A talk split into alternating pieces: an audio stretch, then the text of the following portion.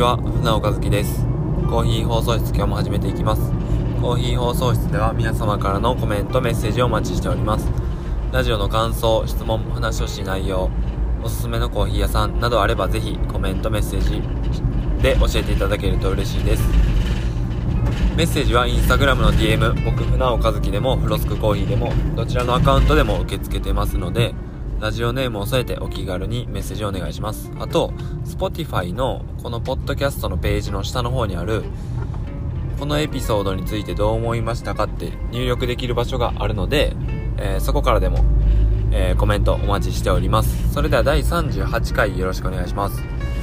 えー今、7月26日水曜日の夕方なんですけど、え三重県津市から今、自宅に帰っている途中で、えー移動時間が片道1時間ぐらいあるので、まあ、その移動中の車内で今回も収録してます。で、えっ、と、津市で何の用事があったかっていうと、えっ、と、9月に、えっ、と、三重県津市にあるパナソニックホームズっていう、まあ、ハウスメーカーのショールームの方で、えーイベントがありまして、で、そこの、まあ、イベントに、えーまあ、お声掛けいただいて、フロスクコーヒーとして、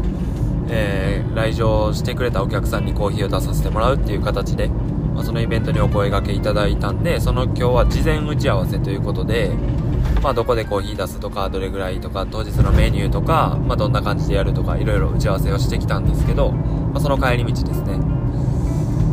いやー、まあ、楽しみで、うーんと、実際のショールームの、なんていうんですか、キッチンの設備とか使わせてもらいながら、えーまあこんな感じで、うん、コーヒー入れたりもできますよみたいな、まあデモンストレーションというか、うん、っていう形でコーヒー提供させてもらえそうな感じで、まあ楽しそうな感じですね。で、まあ9月の、えー、9月なんでまだちょっと日はあるんですけど、まあ徐々に、まあ告知というか、いろんな方に声かけて、いろんな人に来てもらえたらなっていうふうに思ってます。で、まあ僕、そのバスケ、例えばバスケの試合会場とか、バスケ関連でこう、知ってくれて声をかけてくれてとか、まあそういったつながりで、コーヒーを出させてもらったりっていうのは、えー、ちょこちょこあるんですけど、ありが、それっちもめちゃくちゃありがたいんですけど、今回で言うとその全くバスケの関係ないところから、えー声かけてもらって、まあ、ハウスメーカーのショールームでコーヒー提供させてもらうって、まあ本当にバスケとは全く関係ないところで、うん、まあ僕を見つけてくれて、まあ、必要としてくれて声かけてくれてっていう風の本当にありがたいなっていう風に思ってます。本当にまあ微力ですけど、まあ、僕にできることをやって、まあそれこそ、えっ、と、僕のコーヒー飲みたいっていう人が、えーお客さんとして来てくれたら、そのショールームの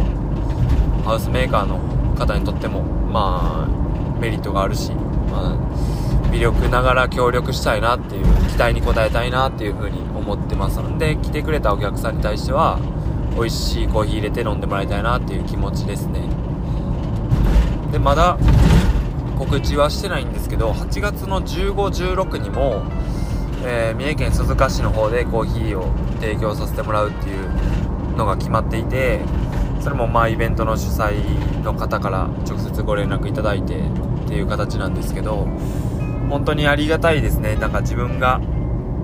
本当にまだまだ小さいですけど見つけてもらって声かけてもらってっていうのは本当にありがたいんでありがとうございますっていうのと期待に応えたいっていう気持ちでいっぱいです。自分なりに頑張ろうと、まあ、これからもコツコツ続けていこうというふうに思ってます。で今回第38回のテーマとしては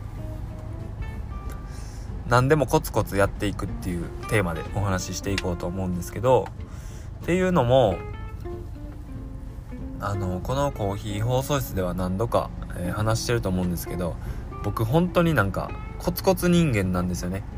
なんかコツコツこうちっちゃい積み重ねでしか、うん、前に進めないというか結果出せないというか、まあ、コツコツやって、やり続けてても結果出ないことばっかりなんですけど、なんか自分は昔からそうやったなーっていうふうに思っていて、まあ、っていうのもその、特に秀でたものもないですし、なんか勉強めちゃくちゃ賢いとか、バスケで言ったらなんか身体能力が高いとか、そんなんもないんで、でもなんか自分なりにこう、必要な準備を考えてコツコツやり続けて、っていうのをずっとし続けてる人生なんで、コツコツ人生なんで、なんか、でもこうやって、まあ、なんかコーヒーにはまって好きになってなんか自分でフライパンで豆焼いたりとかでそれをチームのメンバーとか友達に配ったりとかしてうーんなんか自分のできることっていうかその瞬間瞬間で楽しいなとかやってみたいとかなこれできるようになりたいとかなんかそう思ったことを目の前のことをずっとやり続けてたらなんかちょっとずつ変わってていくこともあるなっていうふうに思うのでなんかそういったお話を今回していこうかなっていう全然僕が何かを成し遂げたとかはないんですけどなんかコツコツやってれば変わることあるなっていうなんか軽い気持ちで聞いてもらえたらなっていうふうに思うんですけどまあ本当にそのコーヒーで言うと僕はコーヒーもともと飲めなくてでもコーヒーの味というよりはコーヒーを飲んで喋ってるみたいなそういう空間とか時間が好きになってそこからコーヒーにどんどん味にも慣れていって好きになっていってみたいな。ところからそのまあ一番のきっかけはフグレン東京っていうお店で飲んだコーヒーがもう自分が思っていたものブラックの黒くて苦い眠気覚ましって思っていたコーヒーと違いすぎてもう全く苦くないしフルーツの味がするしっていうまあそこに驚いたところからまあコーヒーにのめり込んだんですけどでまあそこからこういろんなコーヒー豆買って飲んだりとか、まあ、それではもう物足りなくなって自分で焼いてみようとかまあいろいろあって今はもう家家に焙煎機あるんですけどで まあ自分で豆焼いてうんまあそれをいろんな人に届けてるんですけどなんか、うん、目の前にある楽しいものとかやりたいことやってたらだからこうまあなんですか今回で言うとそのパナソニックホームズのショールームの方でポップアップという形でまあポップアップっていうかタイアップイベントというかさせてもらうんですけどなんか最初にポップアップみたいなことをさせてもらったのって2022年1月のえー、っとサニーカフェ大阪のサニーカフェでやらせてもらったやつが初めてのポップアップで。でそれもえー、っとまあ忍者エアーズのカッシーさんさんちゃんさんがえー、っとまあ僕が当時そのフライパンで豆を焼いていてでも全然美味しいやつ焼けなくてでもなんかじゃあ温度を変えて焼いてみようとか焼く時間変えて焼いてみようとかまあいろいろ自分なりに試行錯誤しながら試しながらどんどんこう豆が出来上がって積み上がっていってで自分では飲みきれる量じゃなくなってきたんでこういろんな人に飲んでもらってでそのリアクションもらってでまたここをこう改善してみようとかこうやってや焼いてみようみたいな感じでずっとやってる時期で時期っていうか、まあ、そうやってやってたらカッシーさんがその1回出してみたらみたいないう風に言ってくれてあのー、まあ当時不安しかなかったんですけどえこれ僕がねそのまあ今も大したあれはないですけど今よりもさらにこう素人に近いというかのコーヒーをお客さんに飲んでもらうって大丈夫なんかなとかいろんな不安はあったんですけど、でも、せっかくこう声かけてもらったし、うーん、まあ単純に楽しそうっていうのも思えたし、まあ、呼んでもらったっていうか、声かけてもらったからには期待に応えたいっていう、なんかそういうやつなんで、僕は。だから、まあ、うん、フライパンで豆焼きまくって、で、結局、フライパンで豆焼くのって、1回で 100g ぐらいしか焼けないんで、それが多いか少ないかもちょっとピンとこないとは思うんですけど、イベントでだいたい1キロから2キロぐらい豆がいるんですよね。で、1回 100g やったら単純に、まあ、間を取って1.5キロやとしても15回焼かないといけなくて、で、1回 100g 焼くのに、だいたい2、30分かかるんですよ。前後の準備合わせ、準備とか、ハンドピックって言って、えっ、ー、と、焙煎した豆、焙煎する前の豆も含めて、欠けてるやつとか、形悪いやつとか、焙煎した後やったら、焦げてしまったやつとか、逆に生焼けみたいな、こう火が通りきってないやつとかを避ける作業とかも含めたら、1回2、30分かかるんですよ。で、それを15回やらないといけなくて、30分やとしたら7時間半ぐらいかかるんですよね。で、結局当日の朝まで僕、夜中ずっと豆焼いてたんですけど、で、寝ずに、まあイベント行って、イベント自体めっちゃ楽しくて、コーヒーもいろんな人に飲んでもらえて、まああれも、結局50杯ぐらいコーヒー出させてもらったから、初めての僕の、あの、フライパンで焼いたコーヒー豆を飲んでくれる人がまあ、大阪の人たちほんまあったかくてもうありがたいしかないんですけど絶対面白がって来てくれるっていう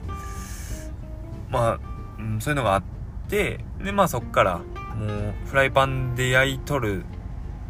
うーん何ていうんですかこれじゃあかんと思ってまあ焙煎機を買ってって今に至るんですけど。でまあいろんな場所でバスケの試合会場とかえっ、ー、とあの自動車メーカーのアウディのショールームとかえっ、ー、と、おにぎり屋さん曲がりしてとか、まあ、いろんな場所でポップアップとかもさせてもらって、でもそれもなんか、うん、コーヒー始めた時に、コーヒー始めるって言うとあれですけど、コーヒーにハマっていろいろやってた時に、将来ポップアップこういうとこでやりたいとか全然思ってなくて、なんか目の前にある、うん、だから当時で言えば、もう自分でも豆豆焼きたいってなって、ダイソー行って、なんか専用のフライパンみたいなの買って、ガスコンロで焼き始めて、で、もっと美味しいのにしたい、もっとうまく焼きたいとかで試行錯誤してやってったらっていうのがなんか今につながってて。まあ本当に今も全然大したことないんですけどなんかコツコツややり続けていくと変わるなって変わるっていうか新しい機会が、うん、訪れたりとか声かけてもらったりとか自分なりの進歩を感じれたりとかなんかあるなーっていうふうに思っててあのー、まあなんか僕バスケとかも、なんかそういう感じなんですよね。その、まあハマ、実際その小学校の時にバスケにハマってやりたいってなって、まあ今もやってますけど、30、今年で30、今29歳。やり続けてますけど、なんか、ハマったらそればっかやるし、それなんでなんかなって思ったら、やっぱコツコツやることが好きというよりはコツコツやっていくことで何かしらちょっとしたことでも自分の成長みたいな進化とか進化っていうと大げさですけどなんかちょっと前よりはできるようになったとかっていうのを感じる感じたいやつなんやと思うんですよ僕。なんか僕得意なことえっ、ー、と特技なんですかって聞かれたら絶対に答えるやつがあってそれはルービックキューブなんですけどあのあれ僕全面揃えれるんですよ。多分結構少数派やと思うんですけど、まあ、自慢とかじゃないんですけどね。あのー、中中1か中2ぐらいの時に友達の家にあったルービックキューブ見ておもろと思ってまあやってみたんですけど全然もちろん揃えれなくてなんかそれがうん、なんやろ、悔しいのと、揃えたいっていう、単純に揃えれるようになりたいっていう思いで、もうレビューキューブ親に買ってもらって、もうずーっとやってたんですよ。授業中も、休み時間も、多分家でもずっとやってたと思うんですけど、で、当時は、えっ、ー、と、YouTube で見るとか、まあ YouTube あったかもしれないですけど、見るっていう習慣がなくて、で、スマホでもなかったんで、ネットで調べるとかもなかったから、もう本当に独学というか我流でどうやったらこうこの青をこっちに持ってこれるんやろとかこの赤をこの場所にキープしたままこの白をこっちに持ってくるにはどうしたらいいんやろとかずーっとやってたんですよ。でまあ本当にずっとやってたらやっぱできるようになってきて1面揃えれた2面揃えれた。で中学の間にも全面揃えれるようになってだから多分その目の前にこれしたい、えー、一面揃えれるようになりたい、できた、次はこうしたいっていうのをずっとやってるみたいな。で、まあ、揃えれたら揃えれる、ん？揃えれたら揃えれたで、あの、もっと揃えるまでのタイム短くしたいっていう風に思ってきて、本当に、多分最初は5分とか10分とかかかってたんですけど、それを4分にしよう、3分にしようみたいな。で、中学の マックスの時が、僕多分30何秒で揃えれたんですよね。あの、全部バラバラな状態から、えー、っと、まあ、6面全部揃えるまで。で、まあ、だからなんなんて感じなんですけど、なんか当時の自分からしたら、50秒切った、よっしゃみたいな、40秒切った、みたいな。で、30秒切れなかったっていう覚えがあるんで、多分30何秒やったと思うんですけど。で、それもなんか、ルービックキューブが楽しいっていうのもあるけど、なんか目の前のちっちゃい目標を達成したいとか、うん、なんか、自分、なんていうの、自分のその進歩を自分で感じて、それに喜び感じてるみたいなやつなんですよね。あのー、スラムダンク。あの、スラムダンクで皆さんの一番好きなシーンって言われたら、やっぱある、あるんすかねみんな、おのおの、スラムダンクの一番ここが好きっていうのが。まあ、それも聞きたいんですけどね。僕絶対、スラムダンクの好きなシーンはもう、上げきれないほどありますけど、一番好きなシーンはって言われたら、絶対言う、答える、決めてるやつがあって、それは、えー、っと、商用戦の次の日の朝の体育館なんですよ。確か次の日やったと思うんですけど、あの、桜木軍団の水戸洋平が、早朝の体育館からバスケの音が聞こえてきて行ったら、桜木が、えっ、ー、と、商用戦の最後に、えまあ、結果オフェンスチャージになってしまったダンク、花形に思いっきり、まあ、ぶっ飛ばしてダンクするシーンがあるんですけど、それを思い浮かべながら、まあ、ダンクしてるというか、そのシーンを自分でこう再現してるというか、それを見てなんかおおみたいな。で桜木が昨日の俺結構すごかったみたいな聞いてえー、傭兵が昨日の大歓声が聞こえなかったのか。で桜木がもう頭の中で思い出して。でなんかボール持ってたと思うんですけどなんか俺結構上手くなってきた。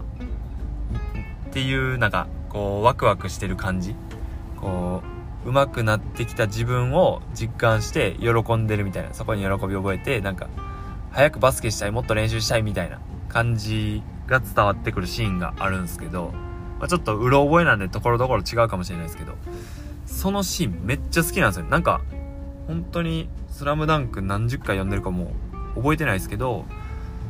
うん、そのシーンがめっちゃ好きで、多分一番共感してるんやと思うんですよ。バスケのここが楽しいっていうのは、まあ、人それぞれあると思うんですけど僕は自分がうーん成長を実感できたそれがもう周りから見見たら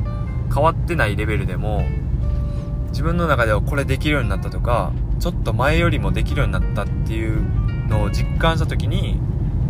なんか嬉しくなる。でそのためにこう日々なんかコツコツやってるみたいな。あのー僕先週の木曜日と先々週の木曜日にえっ、ー、とスキルエレメンツのカンさんキコちゃんのトレーニングに参加させてもらってえっ、ー、とまあめちゃくちゃきついんですけど。で僕先々週だから2週間前に行ったトレーニングでまあもうへばってるんですけどあのね何て言うのその時にはこううまくできなかったやつも1週間後にやったら、まあ、それはこううんその1週間で体が成長するのは、まあ、なかなかないとは思いますけどでも家でできなかったん悔しくてあの練習したりとか。練習っていうかあれあれ俺弱と思って練習して実際にやったら。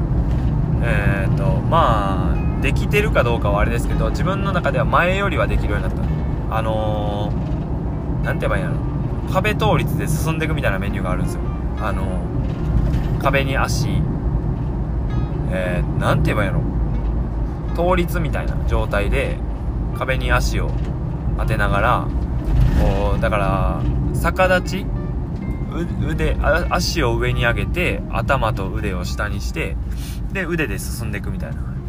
メニューがあって僕2週間前の時途中であのもう腕耐えきれやんくなって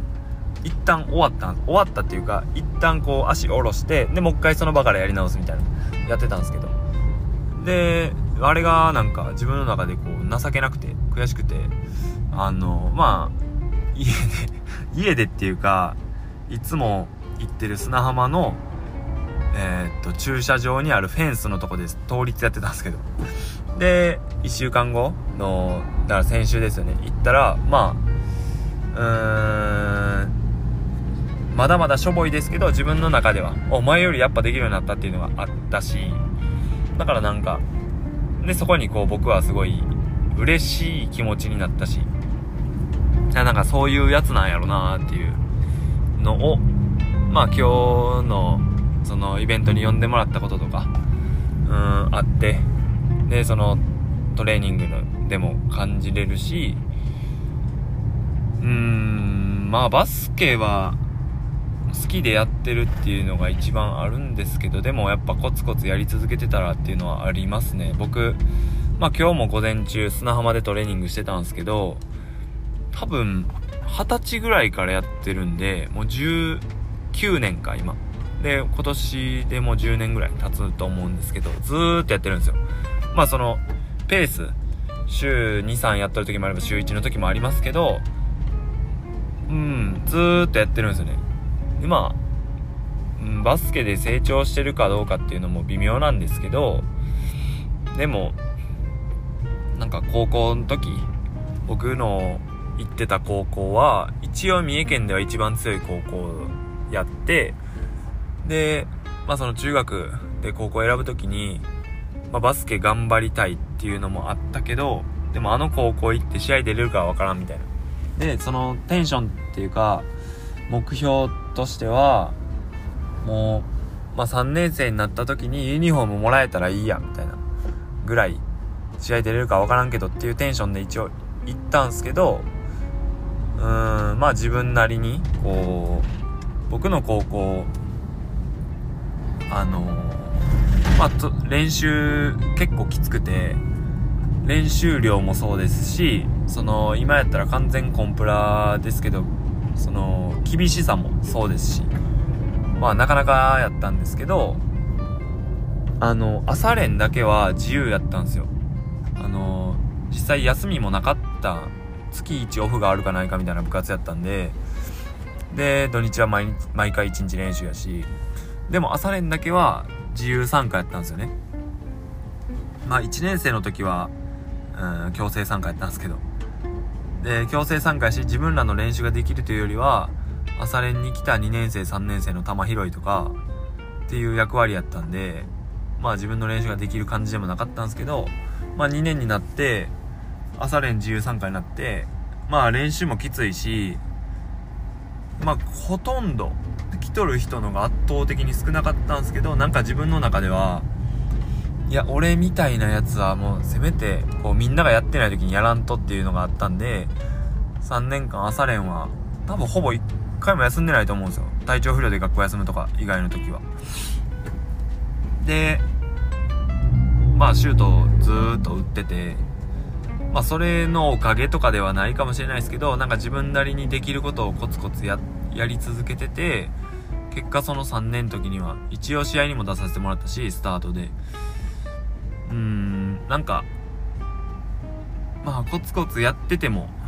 うん報われないこともあるしそっちの方がむしろ多いんですけどやってたら変わることもあるな。まあもしかしたらそのやっといたからって後付けで理由になって自分で勝手にしてるだけかもしれないですけどなんかコツコツやって自分の時間と労力を自分なりに割いたからこそまあ何か何かしらの結果が出たとか何かしらの機会が訪れた時にあれやってきたおかげやって自分の中でこう喜びポイントに変わるというかっていうだけかもしれないですけどなんかやっぱコツコツやり続けることってなんかなって思うしいいなっていうか大事にしていきたいしこれからもやっていきたいなっていうふうに思うなっていうコーヒーもバスケも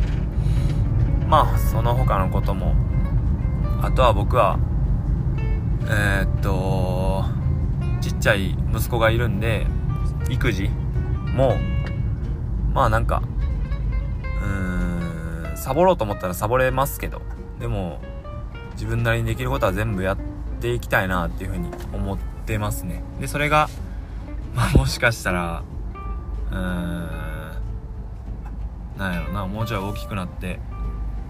うん相手にされやんくなったとしてもまあなんか自分の中でいや俺はできることやったってうん思えたらそれでいいかなと思うし。もしうーんまあ将来のことは分かんないですけどまあコツコツやり続けて